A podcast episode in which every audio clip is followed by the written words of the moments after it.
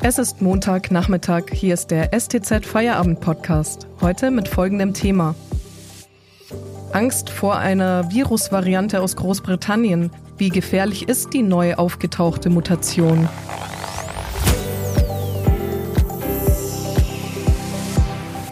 Am Mikrofon Miriam Hesse. Hallo. In Großbritannien ist eine neue Variante des Coronavirus entdeckt worden.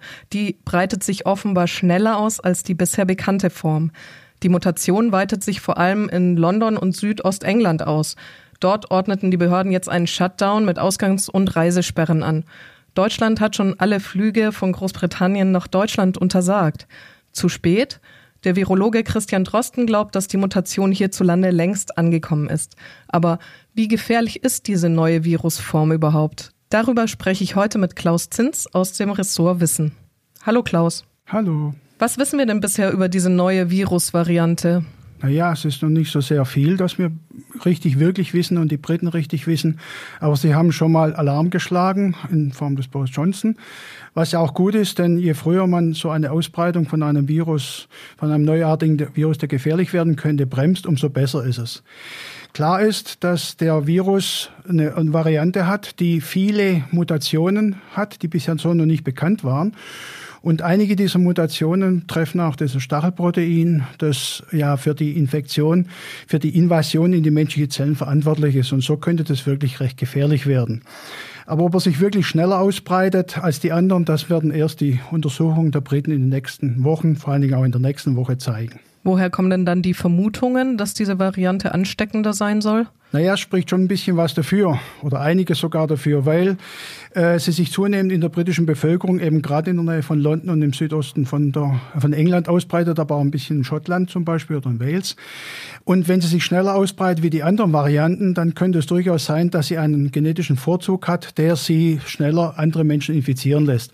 Also von der Hand zu weisen ist dieser Verdacht, dass sie schnell ausbreitet, keineswegs. Geht es da um diesen sogenannten R-Wert? Ja, der R-Wert bedeutet ja, dass jemand, äh, der infiziert ist, andere Personen infizieren kann. Bei eins infiziert eine andere Person. Aber es könnte durchaus sein, dass durch diese neue Variante der R-Wert deutlich erhöht wird. Äh, es gibt bisher nur Schätzungen, die gehen von 0,1 bis 0,9 äh, von der Zahl her. 1,4 ähm, wäre eine Möglichkeit. Also wenn bisher die äh, Reproduktionszahl in Deutschland 1 ist, dann könnte sie sich um 0,4 auf vielleicht 1,4 erhöhen was dann bedeutet, dass ein Mensch 1,4 andere anstößt, ansteckt und damit auch die Infektion sich deutlich schneller verbreitet. Das wäre schon alles andere als gut. Deutschland hat jetzt alle Flüge aus Großbritannien abgesagt. Ähm, der Virologe Christian Drosten sagt, das Virus könnte aber schon längst in dieser Variante in Deutschland angekommen sein. Ja, das kann durchaus sein. Es gibt noch keinen Nachweis, aber in Deutschland untersucht man auch nicht so ausführlich und ausgiebig die genetischen Varianten des Coronavirus, wie man das in Großbritannien tut. Er könnte also wirklich da sein. Die Flüge abzusagen ist sinnvoll.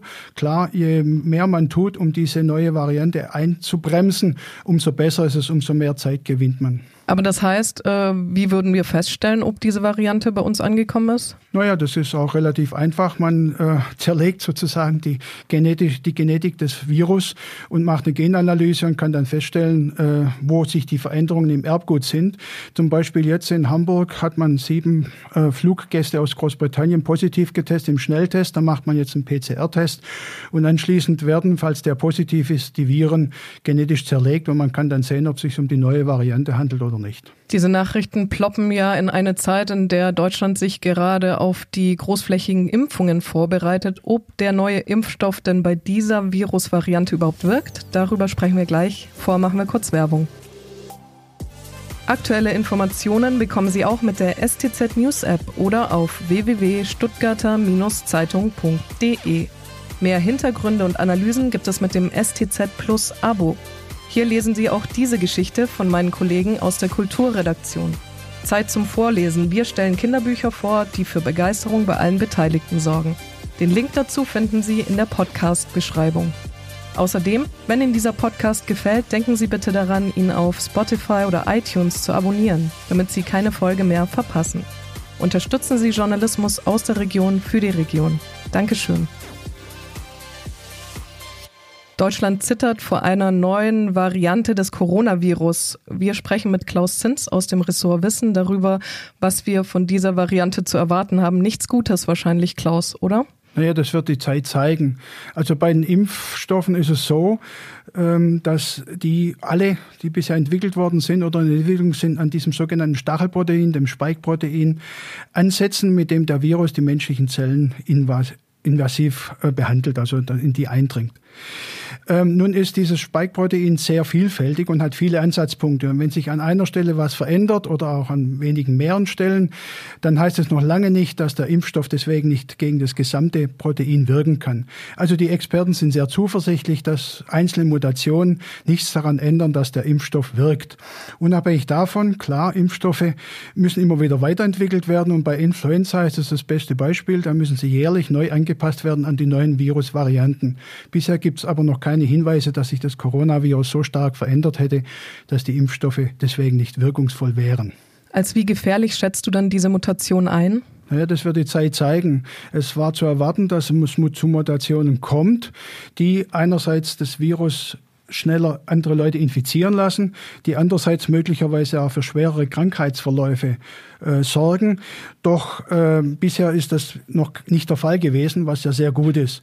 Wenn jetzt dieses Coronavirus vielleicht doch andere Leute schneller infiziert, also von, dass die Infektionsrate hochgeht und einfach schneller geht, dann ist das andere als, alles andere als eine gute Botschaft. Noch ist es aber nicht so weit und mit Eindämmungsmaßnahmen kann man sehr viel erreichen, wie ja zum Beispiel auch diese Variante gezeigt hat, in den den dänischen Nerzzuchten aufgetreten ist, die hat man sehr schnell unter Kontrolle gebracht. Das wird jetzt mit dieser Variante nicht so einfach sein, weil sie sich ja schon verbreitet hat. In Australien hat man sie zum Beispiel auch schon gefunden. Und in Deutschland könnte sie auch auftreten. Allerdings, es geht ja dann nur schneller. Das heißt, alle sämtliche Maßnahmen zur Eindämmung des Coronavirus, die helfen auch natürlich bei dieser Variante. Was zeigt, man soll unbedingt äh, diese Maßnahmen so gut wie möglich weiterhin ähm, ausführen, bis wir eine Impfung haben. Und das ist einfach eine Zeitgewinnung. Und je schneller man halt die Impfung hat, umso mehr Zeit hat man gewonnen, wenn man jetzt diese äh, Corona-Variante versucht, so gut wie möglich zu unterdrücken und zu bremsen. Vielen Dank, Klaus Zins aus dem Wissenschaftsressort für die Einschätzung der Lage. Und das war der STZ Feierabend am Montag. Morgen hören Sie eine neue Folge. Bleiben Sie gesund.